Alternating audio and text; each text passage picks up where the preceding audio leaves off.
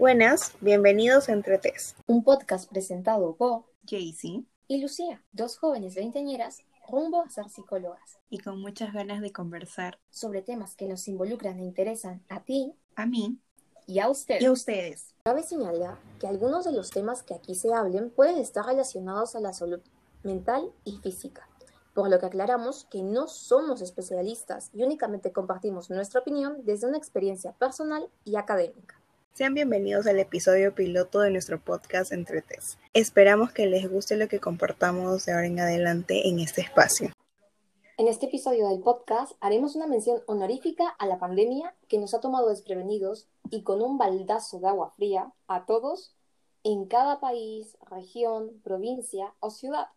Hoy relataremos a partir de nuestra, de nuestra propia experiencia, tanto social, laboral y académica, cómo es que ha influido y sigue influyendo el COVID en nuestra vida.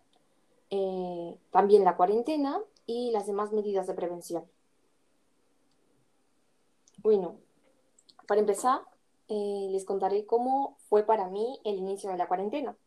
Yo eh, estaba en casa de una amiga que recién había vuelto de, de Estados Unidos porque había ido a trabajar por allí y demás. Ella volvió el 14 de marzo. Entonces, supuestamente yo le iba a pasar a recoger ese sábado 14 al aeropuerto, pero unos días antes se había, mm, se había encontrado el primer caso, el caso cero, aquí en Perú. Entonces, la cosa estaba bastante fuerte en el aeropuerto y ella me recomendó que mejor me quedase en casa y que fuese a visitarla el día siguiente. La fui a visitar con todas las medidas, con mascarillas y demás, guantes, protector facial, etc. Justo el 15 de marzo, que cayó un domingo, yo fui a visitarla eso de la tarde, bueno, el 3 de la tarde, después de un almuerzo. Darle la bienvenida. Vamos a pasar la cena, íbamos a tener una pijamada incluso. Y a eso de las 9 de la noche, sale el discurso de Vizcarra, que aún era presidente en ese entonces, a decir que dos en punto de ese mismo día, todas las fronteras quedaban cerradas y había... Eh, una cuarentena restricta. Había cuarentena. Y obligatoria. Una cuarentena estricta. Y que nadie podía salir. Había un toque de queda a las 12 de la noche.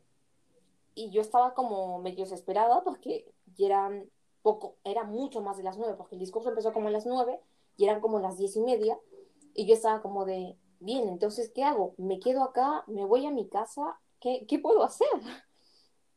Llegaron las once y aún seguí en ese debate. Para esto no había nadie en mi casa, eh, no pasan autos ni nada. Yo no soy una persona que suele tomar taxis, mucho menos sola por cómo está la situación en el país, eh, los casos que suceden y demás. Entonces era un, me quedo acá, hago la cuarentena acá, hago la cuarentena en casa, no sé cuánto tiempo va a durar esto, supuestamente serían 15 días.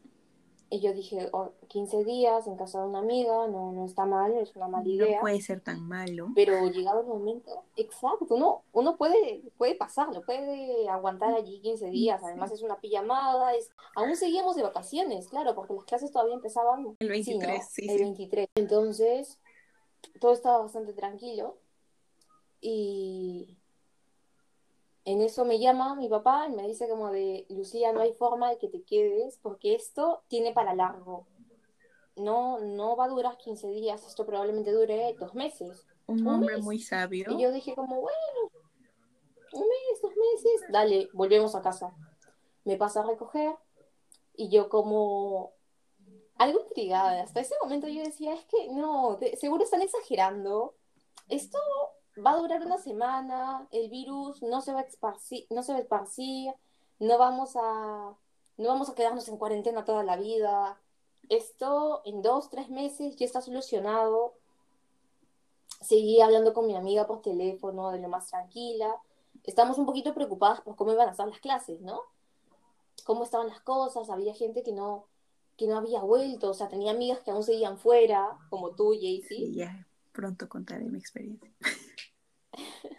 tenía varias amigas que se habían quedado fuera, que no, no sabían qué hacer. y estábamos en eso. Era un, un constante Creo que había mucha ¿Qué va a pasar esperanza, ¿no? Había mucha más esperanza de la que hay ahora. Era como, "Mm, no puede ser tan Sí, malo. Claro, la gente decía, no puede ser tan malo, nos vamos a quedar 15 días en casa. Decían, bueno, si esto se propaga más, ¿qué hacemos? La gente empezó como loca a comprar, a comprar todo lo que había en los supermercados. Se llevaban botellas de agua, se llevaban Papel higiénico, eh, enlatados, el papel alcohol, higiénico. mascarillas, las mascarillas, las Las mascarillas, hubo KN95. escasez de mascarillas, más escasez de, escasez, escasez de guantes de látex, escasez de gorritos de estos, de mamelucos. escasez de de mucho todo.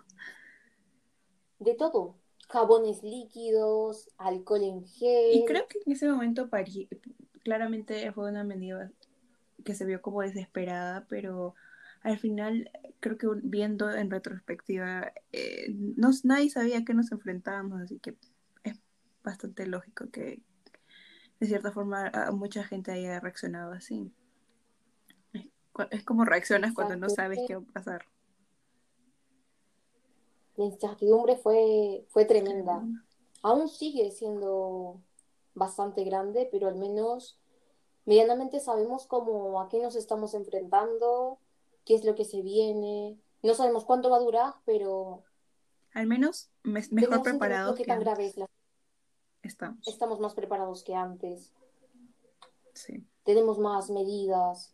y más conciencia algunos y otros como que ya pues mm, ya estoy harto y hay, ah, siento que hay mucha gente que ahorita piensa de sabes qué si me tengo que morir pues me muero ya no puedo más en esta situación no no no, no estoy dispuesto a vivir en encierro. Y hay otros que que su miedo y su preocupación se intensifica. Es como que ya no, no, no hay forma de cómo manejarlo más de lo que ya sabemos, ¿no?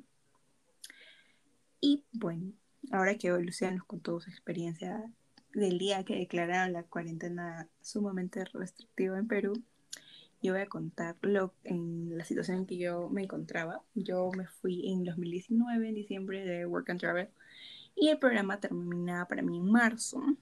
Eh, mi vuelo de regreso era el 22 de, de marzo, así que llegaba justo un día antes del inicio de clase.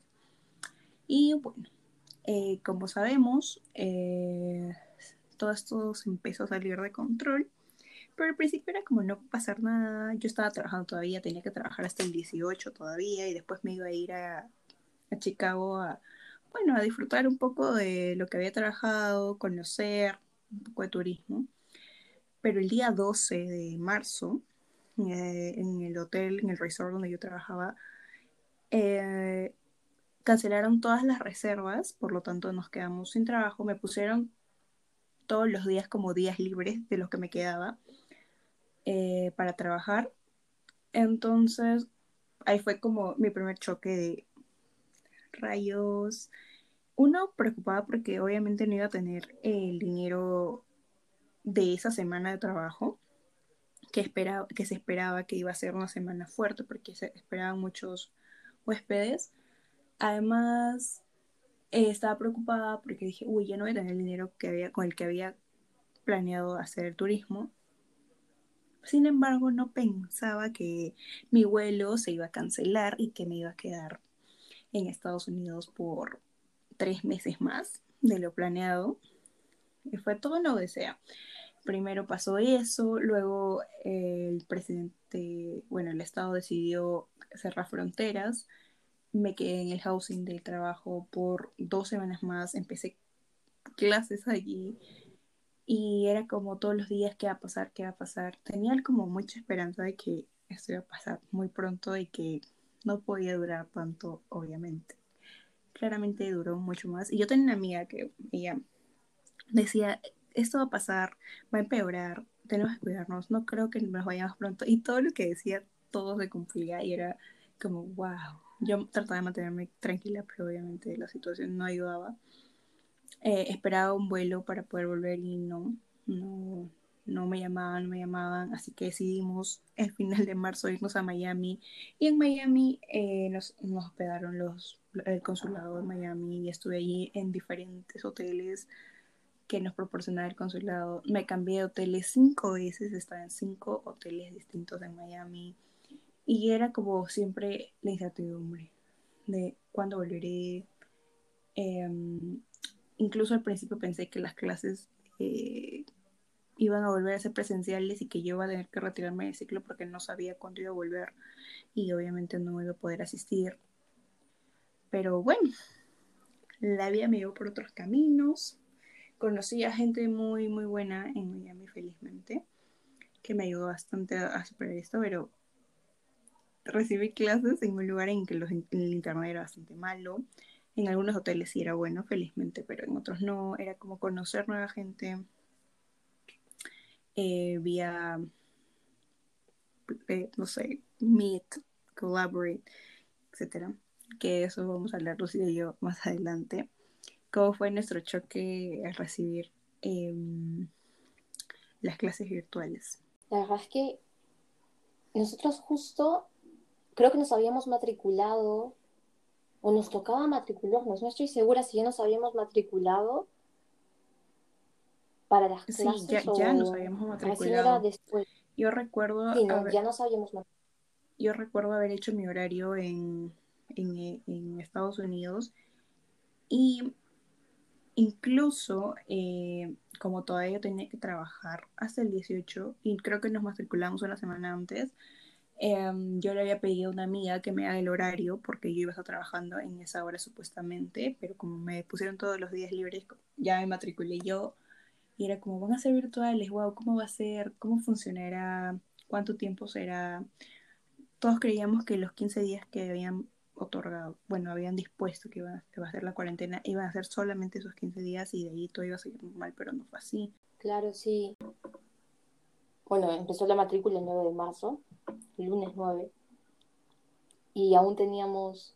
Y recién estábamos viendo que se esparcía, por, se esparcía el virus por otros países y que aún no llegaba, al menos acá Perú aún no llegaba. Y Y era como, cuando no llegó fue bastante preocupante.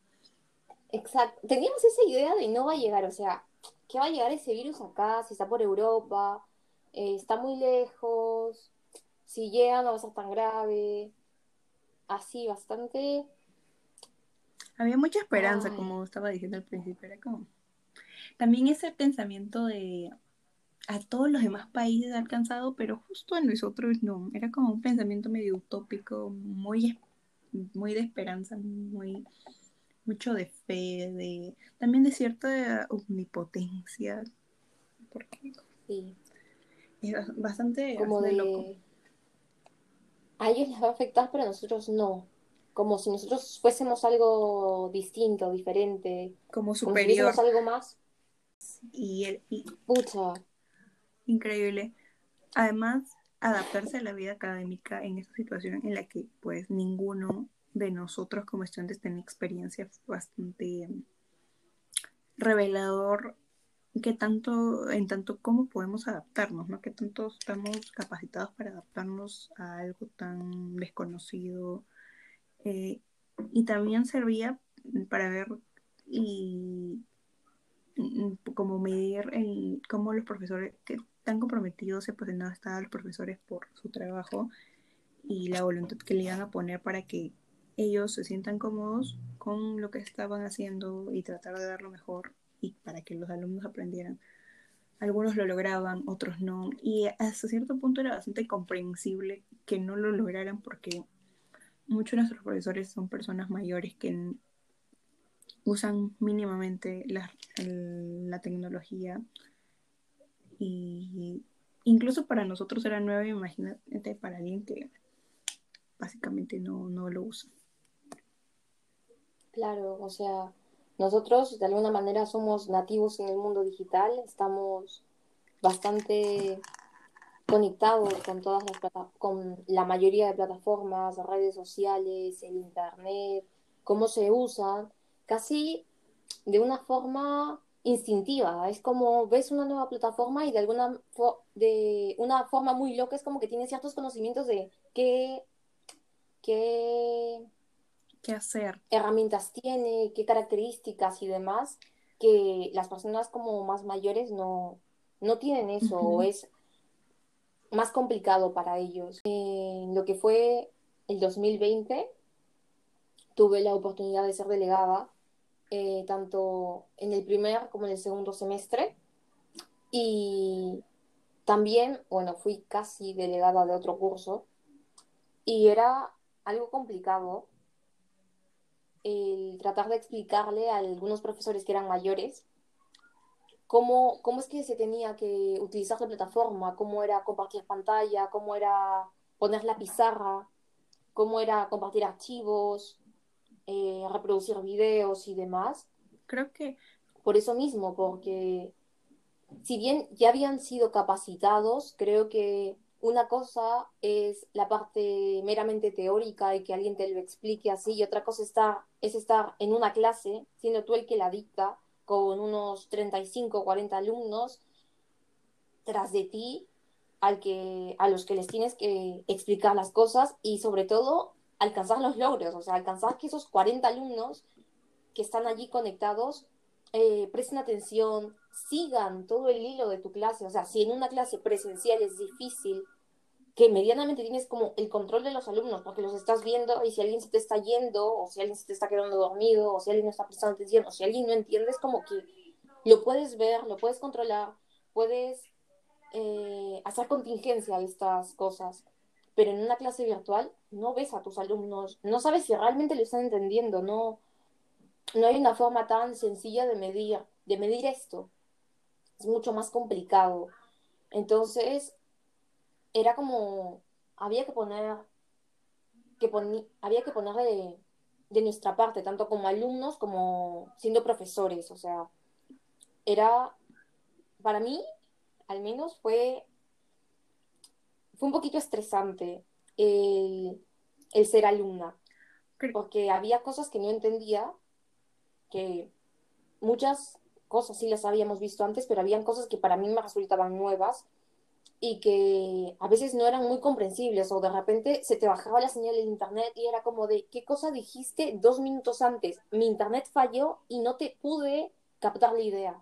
O sea, algunos profesores lo volvían a explicar, se le podías preguntar, pero había otros que estaban contratiempo, que eran temas muy extensos, clases largas, que no podías o no había el tiempo necesario para hacerlo. Y además entonces también eh, habían eh, cosas específicas de aprendizaje que en una clase presencial se hubiesen podido comprender más rápido por esta cercanía, por actividades presenciales que puedes hacer para comprender eso y de forma virtual no.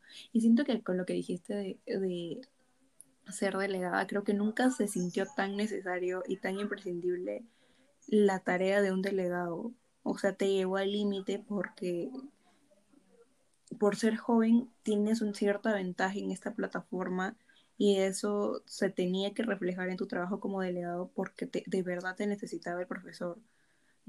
Incluso yo he sido delegada en clases em, presenciales y algunos profesores que no te necesitan tanto, es como que solo necesitan em, tener tu nombre fichado para eh, registrado y ya para que cumple su labor y después no, no te necesitan para nada más, acepto por las encuestas y hacer recordar y el trabajo es súper ligero, pero de forma virtual era muy necesaria tu, tu labor, creo, creo yo, porque también fui delegada el primer, la primera, el primer semestre de el 2020 de forma virtual y era, era bastante chocante ver la frustración, al menos en mi caso, de la profesora que fui delegada, de, de, no poder, de que el internet se le iba. No solamente era el manejo de la, de la plataforma, porque tal vez lo comprendías, pero ¿qué tal tu internet no te ayudaba? Y era también ver como que a pesar de eso era como, voy a tener paciencia, voy a tratar de dar lo mejor de mí, felizmente mi profesora era muy empática, muy comprensiva y eso realmente ayudó, ayudó, me ayudó a mí como delegada, pero me imagino que no todos los profesores pudieron sobrellevar eso de la mejor manera. Y es hasta cierto punto comprensible. Claro, concuerdo totalmente. O sea, yo también, o sea, también he sido delegada presencialmente y sí, es cierto, la, la labor de los delegados eh, dentro de las clases virtuales fue realmente muy necesaria y tenías como, como más trabajo que hacer. Era, no digo que haya sido algo en extremo difícil, pero era como más laborioso, era como dedicar mucho más tiempo de ti, más parte de ti, más de tus energías, porque en las clases presenciales, al menos la experiencia que yo he tenido, he sido delegada tres veces en clases presenciales y es básicamente eso, es dar tu teléfono, ser un canal de contacto entre el maestro y, y los alumnos para dar fechas, para hacer recordatorios. Alguna vez me, me han pedido que contacte a algún alumno por alguna nota en específico o por un trabajo que se subió mal o que no fue presentado X, pero virtualmente eh, ha sido bastante complicado, o sea, y si he tenido que explicar a, a profesores la forma en la que se deben subir trabajos, o sea, información, ya sean lecturas o avisar que alguna lectura, algún material no está subido o no está visible para los alumnos también, pero no solo profesores, creo que también nos ha tocado en algún momento ayudar a algún alumno con, con esto de el trabajo no me está subiendo o no encuentro el link, el espacio en el aula virtual para subir el trabajo. Ser mucho más cuidadoso con cómo, cómo das la información, cómo se la diriges, cómo la redactas para que sea entendible, porque no es lo mismo estar en una clase presencial y decirles, chicos, no se olviden que a las 2 de la tarde suben el trabajo, que escribirles eh, un, un post en Facebook en el que les pones dónde. O sea, es como, tienes que ser mucho más específica con la información. y esperar que todos lo lean. Exacto. Es. Los trabajos en grupo, de cierta forma, se han visto no, no sé si afectados, no, no creo, o al menos yo no considero que se hayan visto afectados, pero sí como que se ha complicado la cosa. Por eso mismo, eh, cuando vas a elegir un grupo, a menos que sea un grupo aleatorio, cosa asignado por tu maestro, profesor, etcétera, es como de bueno, ya, es porque me ha tocado trabajar con él o con ella, pero en una clase virtual, a veces, al menos nosotros tuvimos la opción en muchos cursos, de elegir a nuestros compañeros, pero es bastante difícil eso, trabajar con alguien a quien solamente le ves el nombre, no sabes quién es, no sabes cómo se ve en persona, porque algunos no tenían foto. Después se pidió que por favor colocasen una foto lo más actualizada posible de cada uno, pero en un inicio era, yo no sé si te conozco, no sé si te he visto, no sé cómo trabajas, no sé si sigues era un la voto misma... de fe. Eh, el mismo ritmo que yo, vas en sintonía conmigo o si no. Y era, era un arriesgarse constantemente, así vas a trabajar con, si vas a trabajar bien conmigo, si no vas a trabajar bien conmigo, si somos compatibles o no lo somos, para realizar cierto trabajo. No sabía si esa persona estaba atenta a la clase, porque, no sé, al menos yo con compañeros de clase veo que alguno se me está durmiendo y es como que, oye, te me despiertas porque somos grupo, mira, tú atento y yo atenta. Así pero en clase virtual no hay eso, no, no puedes llevar un ritmo, no puedes, eh, de cierta forma, maniobrar a tu equipo para que todos trabajen al mismo ritmo y de la misma forma. Era mucho de, de cierta forma, tenerle fe a la persona con la que estás trabajando. Es como estoy con los ojos cerrados y solamente me queda confiar en que hagas tu trabajo, en que presentemos algo bueno, en que compenetremos con el y Además, trabajo. ¿cómo, ¿por qué medios te ibas a, a, comunicar con ellos? Porque en clases presenciales ya te reunías después de clase o durante la clase coordinadas y bueno, se iban a un documento de, de Drive y cada uno más o menos sabía, coordinadas pequeñas cosas por WhatsApp, pero ahora era necesario una, una conversación más directa y tener esas coordinaciones tan cercanas por otros medios que eran como, no sé, Google Meet, em, Zoom, entre otras plataformas, incluso el uso em, de WhatsApp, de Messenger, muchas aplicaciones se actualizaron para poder adaptarse a este, este sistema de, de reuniones en grupos grandes y, em, implementaron eh, esto de compartir la pantalla, de ver un archivo juntos, de poder editarlo. Era, era la única forma y algunos eh, no se sentían tan cómodos haciendo este tipo de cosas. Además que, por ejemplo, el, lo de las evaluaciones, otra incertidumbre más de, oye, ¿cómo, van ¿cómo nos van a evaluar? ¿No va a ser como un examen normal? algunas veces em, teníamos evaluaciones y no descargaba el archivo, no se abría el, espacio, habían, era un problema tras otro y era, ¿a quién, le vas, a quién vas a culpar? Como que todos estamos adaptándonos a la situación y era wow. Y creo que también era esto de buscar el chivo expiatorio, ¿no? Dentro de este espacio. No, ya no era solamente el COVID, el COVID quedaba como que la razón por la que estabas encerrado, pero luego buscaba un chivo, un chivo expiatorio dentro de este grupo de, de cosas que se te presentaban, o era el profesor, o era el delegado, o era un, ese compañero, o era el internet, o era, buscaba siempre un, un culpable para sentirte un poco más aliviado por todas las dificultades que estabas teniendo en, en el momento.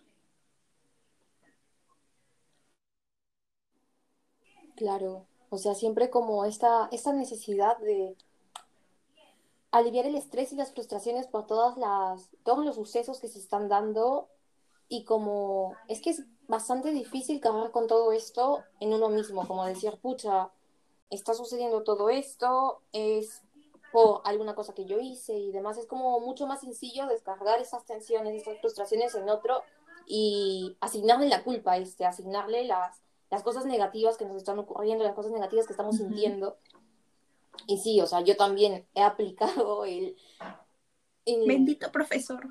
Hacer de, del internet mi chivo expiatorio, hacer de, de la plataforma mi chivo expiatorio, sobre todo con el internet, o sea, y era, este, ese año... Y era algo bastante lógico, ¿no? Porque era como, sí, pues el internet, ¿qué pasa? No puede ser nada más el internet, o sea, nos pasaba algo malo, era como que, pucha, es que el internet, y de verdad, había veces que el internet nos andaba bastante mal, al menos no, no es por hacerle mala publicidad a Movistar, pero a mí me andó muy mal todo el año, todo el año.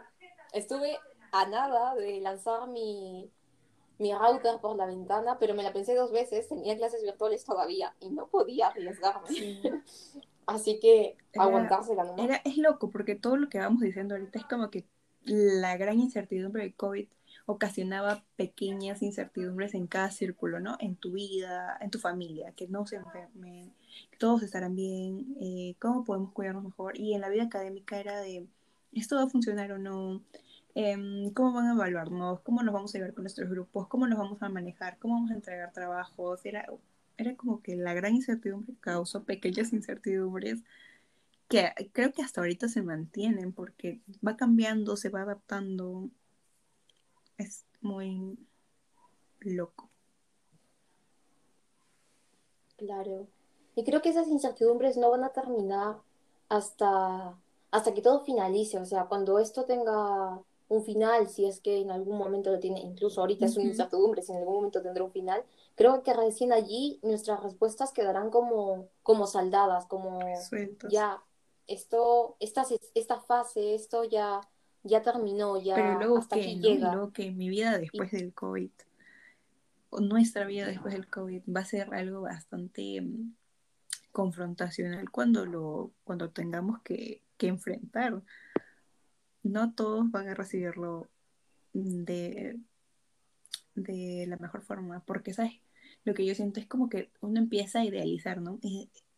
Extraño mucho vivir en, sociedad, estar por aquí, por allá, salir, mi rutina de antes, pero cuando eso pasaba también teníamos quejas, ¿no? De maldita sea, no quiero salir de mi casa, hace mucho calor, hace mucho frío, ay, qué flojera ir hasta la universidad, o eh, no sé, cosas así. Es como que está, ahorita idealizamos esa situación, pero tal vez cuando volvamos a eso, vamos a decir, ay, extraño mis tiempos de COVID porque solo estaba en mi casa o o era mucho más fácil presentar trabajo, no perdía el tiempo de, de viaje hasta la universidad, simplemente me sentaba y no sé, no sé, va a ser bastante, bastante loco cuando suceda.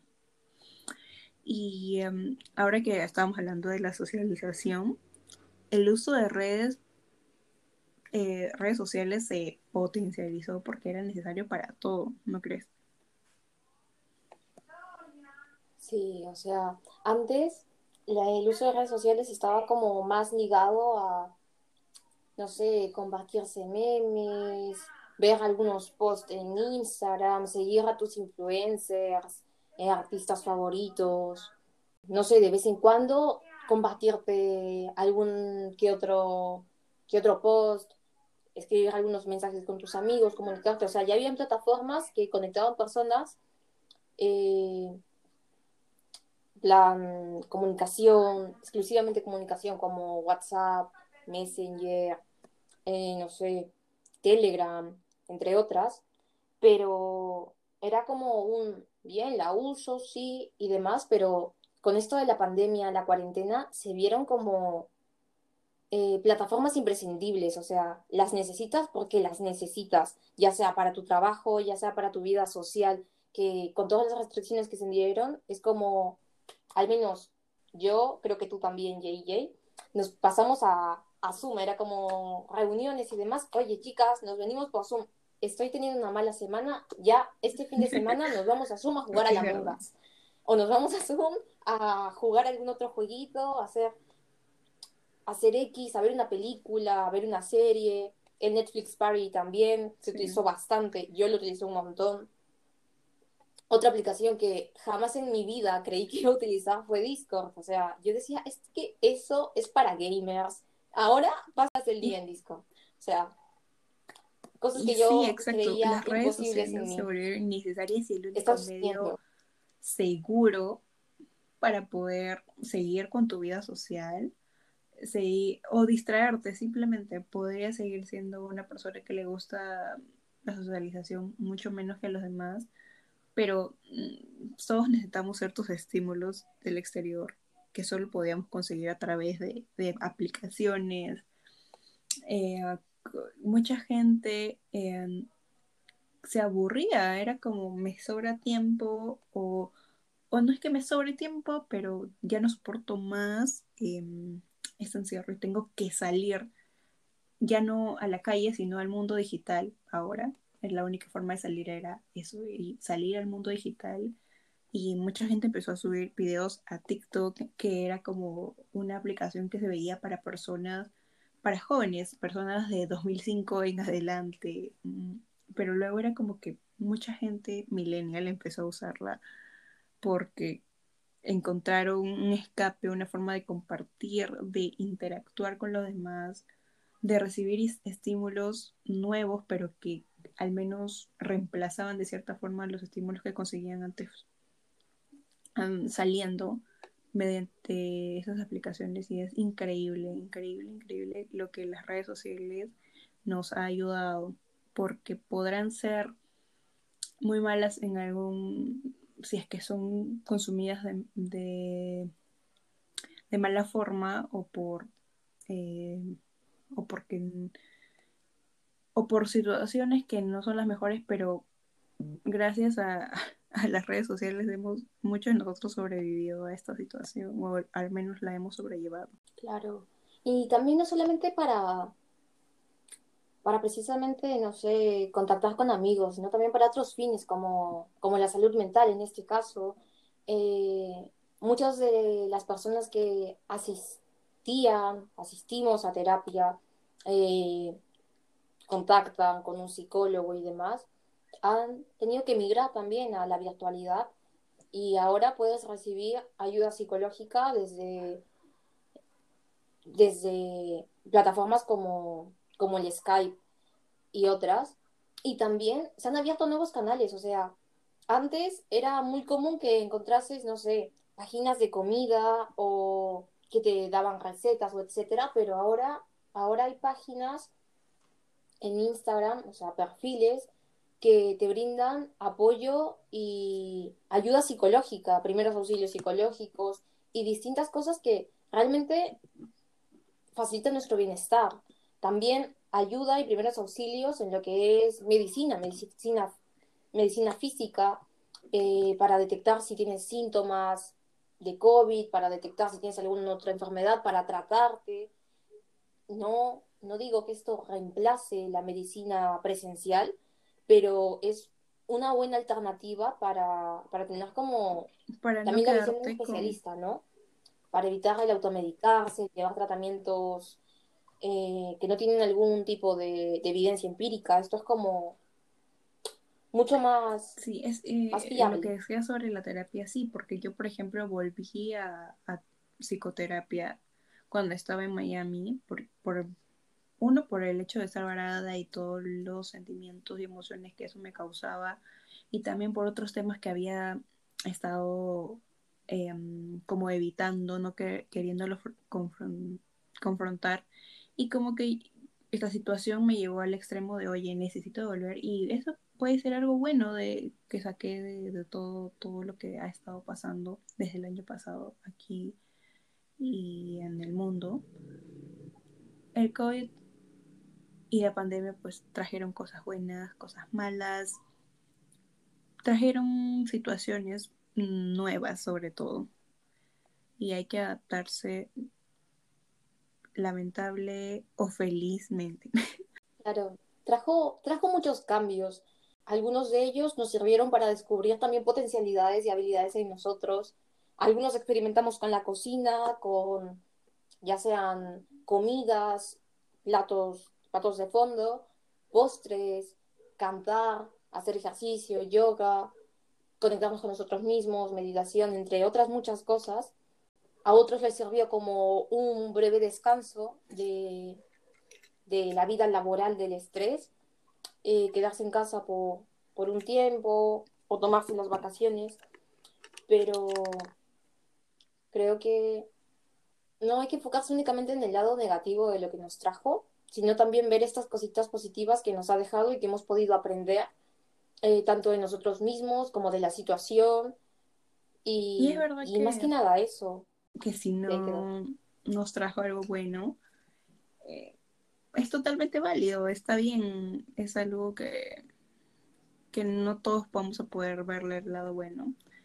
Y hay que tratar de cuidarnos nada más, porque esto va a tener que acabar en algún momento. No puede durar para siempre. Nuevos retos vendrán.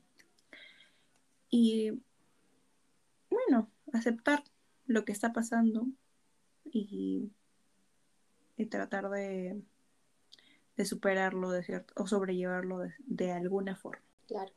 Bueno, eso sería todo. Recuerden que deben seguir todas las medidas de bioseguridad y sanidad para protegerse del virus. Este virus sigue aquí, lo tendremos probablemente por un rato. Esperemos que no sea por tanto tiempo. Eh, cuídense, cuiden de los otros, tengan una muy buena semana. Gracias por escucharnos estas charlas y sean bienvenidos a escuchar el siguiente episodio Muchas de. Entretes la próxima semana. Un abrazo fuerte a todos